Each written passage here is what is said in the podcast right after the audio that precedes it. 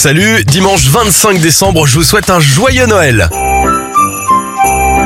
Alors, l'esprit est à la fête, sauf peut-être dans les événements. On a beaucoup de disparitions cette journée. Charlie Chaplin en 1977, James Brown en 2006 et George Michael en 2016. Vendez-moi ce stylo.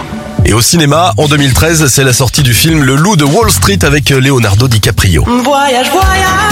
On passe aux anniversaires de Star, la chanteuse Désirless à 70 ans, 68 pour Annie Lennox. Le Québécois Jean-Marc Généreux souffle ses 60 bougies et ça fait 51 ans pour Dido. Je vous souhaite à tous de très belles fêtes.